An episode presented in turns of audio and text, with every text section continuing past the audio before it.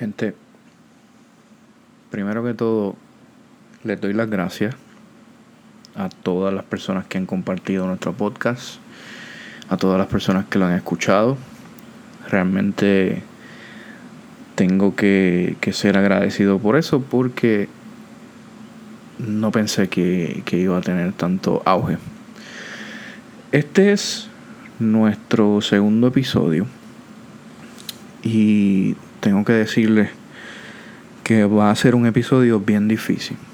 ¿Por qué va a ser un episodio difícil? Sencillo. Esta historia eh, me choca, me duele, eh, me da mucha, mucha tristeza, me da mucho, mucho coraje. Y usted probablemente dentro de este ratito que va a estar escuchándome, va a notar todas esas facetas en mi voz. Es un tema difícil, pero es un tema del que tenemos que hablar.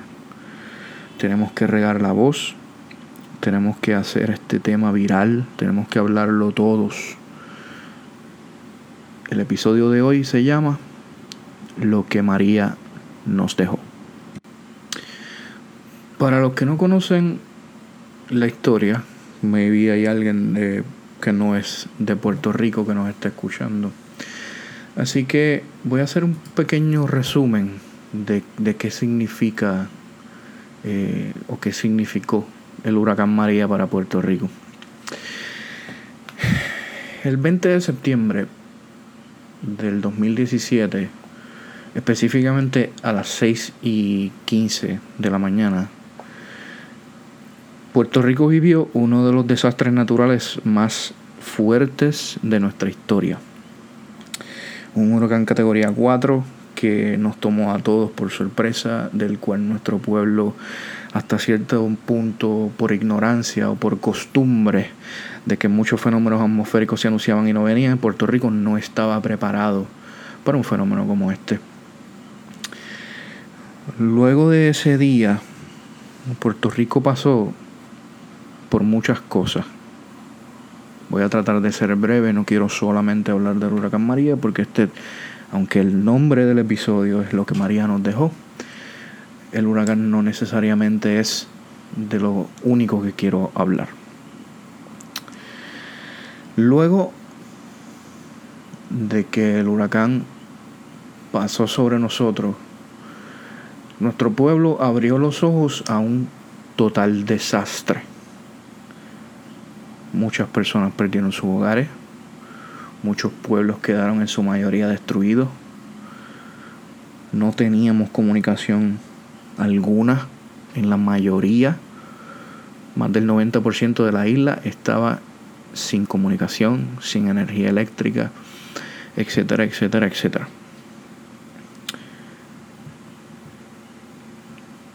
No solamente nos tocó vivir eso, nos tocó vivir las consecuencias de un gobierno que al principio aparentaba frente a una cámara estar preparado, pero realmente cuando fue pasando el tiempo y cuando las cosas se fueron desenmascarando, realmente demostraron que no, que no estaban preparados, que no eran capaces y que la mayoría de las cosas que se decían frente a esas cámaras eran mentira.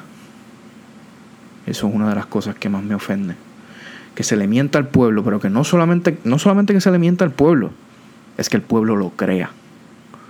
Y aquí le voy a hacer un resumen de algunas de las cosas que pasaron en aquel momento. Número uno, empezaron a anunciar que el número de muertes por consecuencia del huracán María habían sido 60 o un poco más. Fue devastador saber que ese número realmente pasó de 4.000. Que el gobierno por alguna extraña razón, porque muchas veces le, echamos la culpa a la incapacidad del gobierno, pero no, no necesariamente el gobierno es incapaz.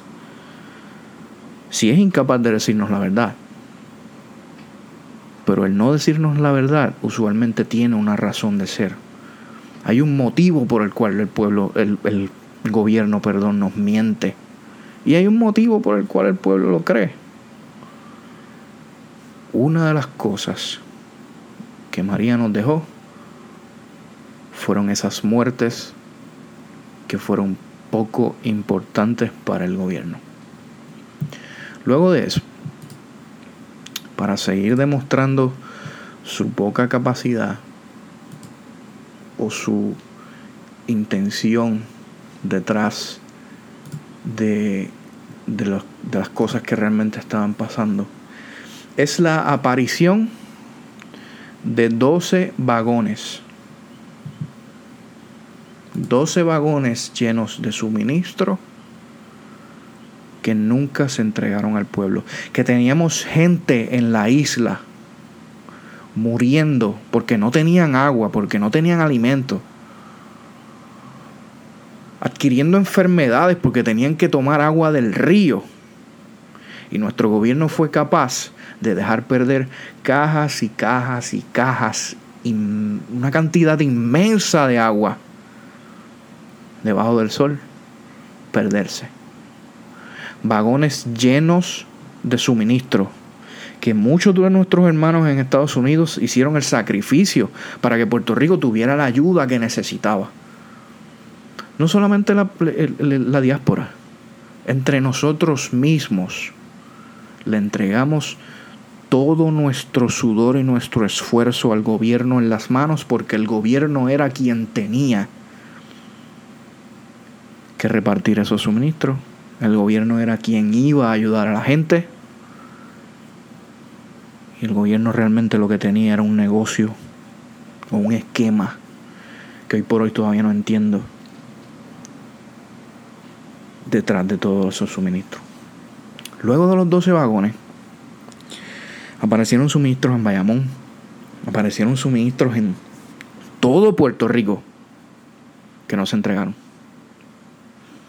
Hoy por hoy Todavía no sabemos el por qué.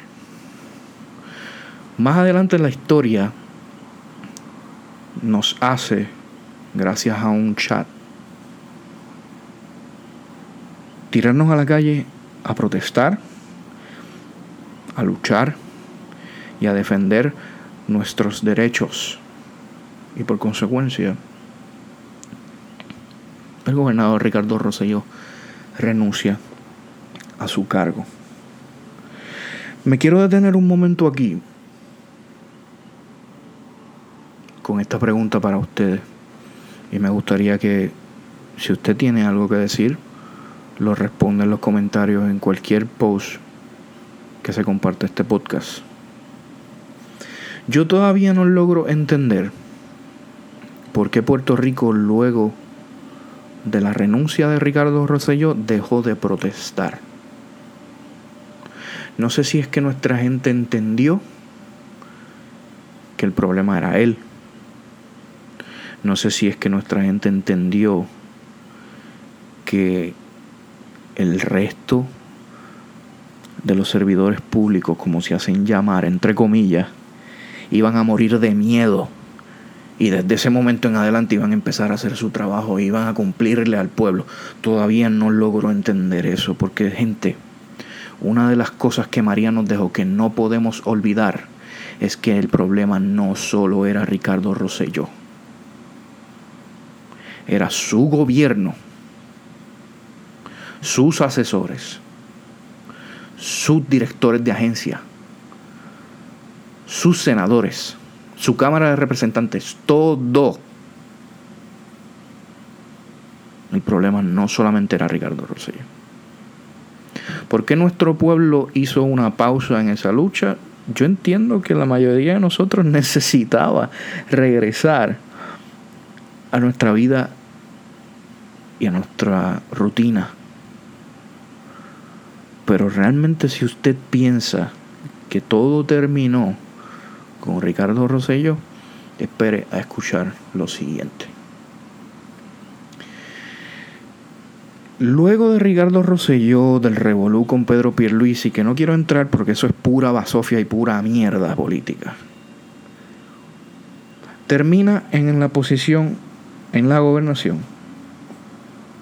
nuestra gobernadora actual, Wanda Vázquez. Nosotros no solamente tenemos que vivir con ese gobierno que fue la consecuencia de todo lo que ocurrió hasta las próximas elecciones, sino que cuando empezamos el 2020, empezamos un 2020 difícil. Puerto Rico, desde el 28 de diciembre del 2019 hasta el día de hoy, que hoy que estamos grabando este podcast, estamos a 18 de enero, no ha parado de temblar. Nosotros estamos viviendo temblores que no se habían vivido en más de 100 años en nuestro país. Puerto Rico mínimo está temblando 30 veces al día. Y una vez más, al igual que en el huracán María, hay gente en Puerto Rico en necesidad. El área sur de nuestro país está totalmente destruida. Hay pueblos donde el más del 80% de las residencias colapsaron por los terremotos. El resto de la gente que sus casas están sanas están viviendo afuera, en la calle, en sus carros, en carpas, porque no hay nada que les asegure que su casa no sea la próxima en colapsar. Uno de los momentos históricos más fuertes de Puerto Rico, yo que tengo 37 años, yo no pensé vivir un momento como este en mi isla. Y mira que había muchos expertos de, durante muchos años diciendo que teníamos que prepararnos, pero una vez más, como parte de la ignorancia del puertorriqueño, siempre todo lo resolvíamos con que eso no va a pasar aquí. Puerto Rico nunca va a temblar. Puerto Rico nunca va a tener un terremoto. Y si lo tiene, lo aguanta porque todo en Puerto Rico está tan bien hecho y tan bien construido.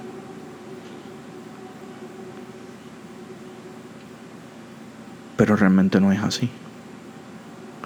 Realmente nosotros debemos tomar todas estas desgracias que han pasado desde el huracán María, no solamente con el, problema político, con todo lo que gira alrededor de nuestra vida, y tenemos que reevaluarnos. Tenemos que ver si realmente estamos preparados para una emergencia. Tenemos que ver si realmente nuestra familia está preparada y orientada correctamente en un momento de desgracia. Porque, volvemos, yo estoy aquí señalando que el gobierno no es capaz que el gobierno no está preparado. Pero gente, no sea pendejo. El pueblo tampoco. Y eso es una de las cosas que nos toca reevaluar. Luego de todo este resumen de todo lo que está pasando, vamos a llegar a la noticia que está hoy en todas las redes sociales, todas las primeras planas todo el mundo hablando de esto. Y es todos los suministros que encontraron en el pueblo de Ponce desde el huracán María que no se entregaron. Suministros perdidos en un almacén que nunca fueron entregados a la gente que lo necesitó. De hecho, estos suministros fueron encontrados en Ponce, que es uno de los pueblos que hoy más necesita ayuda gracias a los terremotos. Una, de las cosas que, más me, me molesta de todo es la reacción de nuestros políticos. Primero nuestra gobernadora hace un despido. Y hace un despido porque ella entiende que esta persona que era directora del departamento encargado de no sé qué era responsable de esto. No solamente eso, la alcaldesa del pueblo en cuestión dice que ella no tiene nada que ver con esto, que ella no tenía conocimiento de esas ayudas y que ella no tiene que ver nada con esto. Entonces, yo me pregunto, ella como alcaldesa, si no está informada, ¿quién, ¿quién fue el que manejó toda esta ayuda? ¿Y quién demonios fue el que la encerró en ese almacén y estuvo más de dos años perdiéndose y dañándose? En un almacén gigantesco, donde se supone que alguien trabaja, donde se supone que hay un encargado, y donde nadie levantó bandera diciendo, mira, aquí hay cientos de toldos, cientos de cajas de agua, miles de cajas de agua, estufas de gas, meriendas para la gente, perdiéndose, inundada de ratas, me imagino, porque alguien no hizo su trabajo. Y es aquí donde quería llegar. ¿Qué significa lo que María nos dejó? María nos dejó una razón para dejar de ser un pueblo dormido. María nos dejó razones para confirmar lo que siempre hemos sabido, que el gobierno miente, que el gobierno no es capaz, el gobierno no es transparente y que todo lo que ocurre en el gobierno, todo tiene una agenda y una razón de ser. La diferencia es que hace años todas estas cosas pasaban desapercibidas porque si esto hubiese ocurrido hace 20 años atrás, no existían las redes sociales, no existía ninguna manera de difundir esta información que no fuera llamando a un periodista. Ahora es mucho más fácil sacar su celular y empezar a grabar, sacar el celular y empezar a transmitir live. Es mucho más fácil difundir la información, que de hecho es una de las cosas que más amo de las redes sociales, el poder que tenemos de comunicarnos. Pero ese poder debemos utilizarlo comunicándonos bien y llevando la verdad.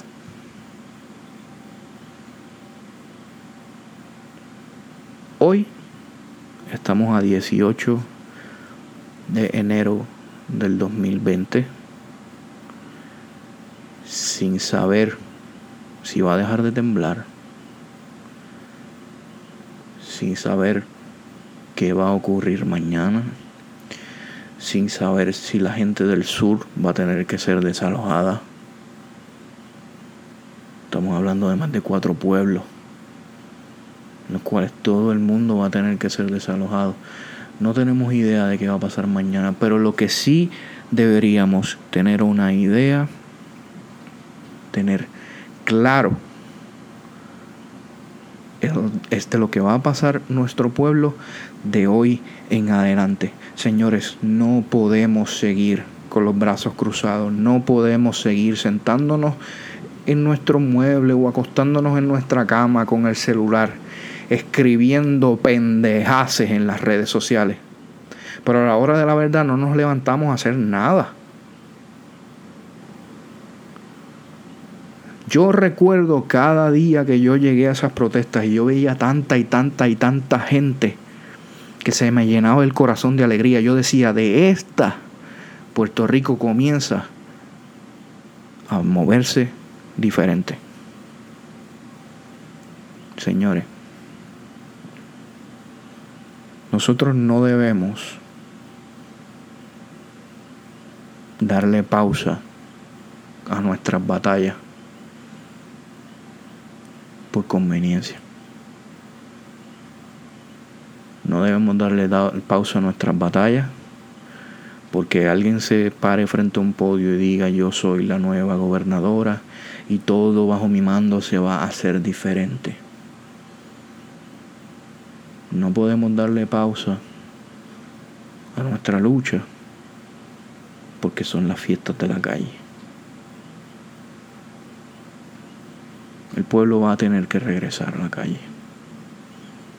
Y este año no solamente va a ser un año difícil por todas las cosas que la madre naturaleza está haciendo. Este año no solamente va a ser difícil porque va a tocar perder. Este año va a ser difícil porque es el año donde se sale a votar. Y yo no quiero utilizar este podcast para llevar ningún mensaje político. De hecho, yo abiertamente les digo que yo no creo en ninguno. En ninguno. Sea popular, sea PNP, sea independentista, tenga su propio partido, sea independiente, etcétera, etcétera, etcétera. Porque los políticos de nuestro país se han encargado de crear la fama suficiente para que ninguno de nosotros crea en nada de lo que dicen. Y no puedo decir que no creemos en nada de lo que hacen porque ninguno hace nada. No podemos creer en nada. Pero son bien bonitos. Bien bonitos cuando se paran frente a un micrófono. Bien bonitos cuando sacan su celular y empiezan a hacer un live. Hablan chulísimo. Entonces, a dónde los quiero llevar.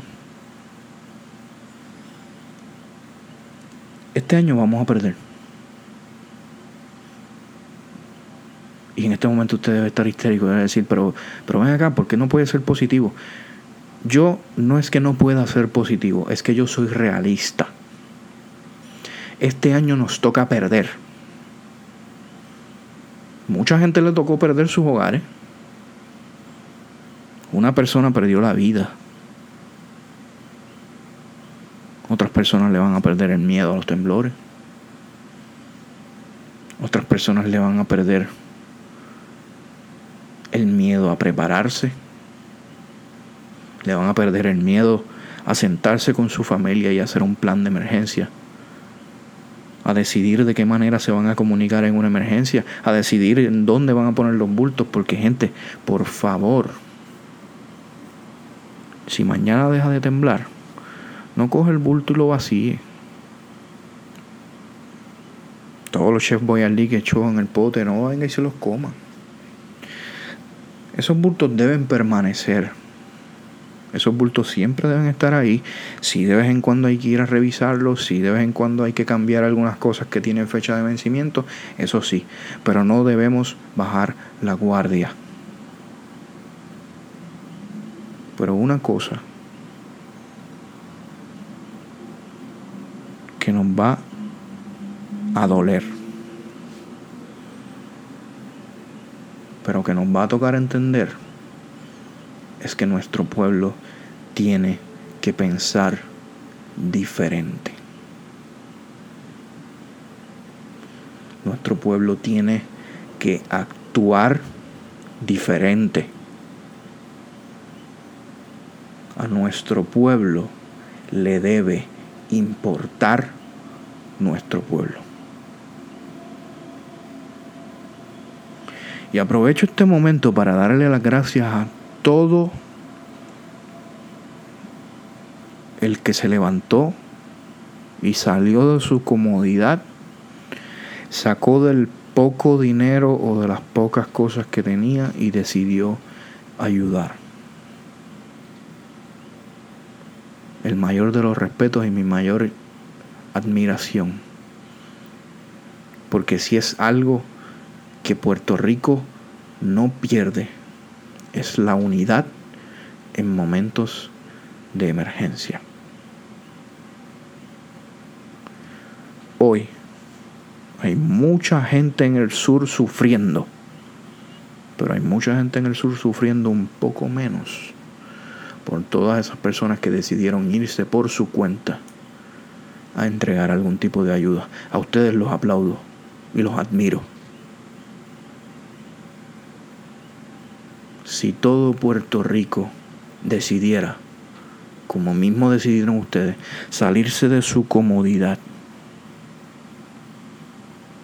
y unirnos, Puerto Rico sería diferente. Ojalá deje de temblar. Ojalá no tengamos pérdidas de vida. Ojalá nuestro pueblo aprenda de todo lo que nos dejó María.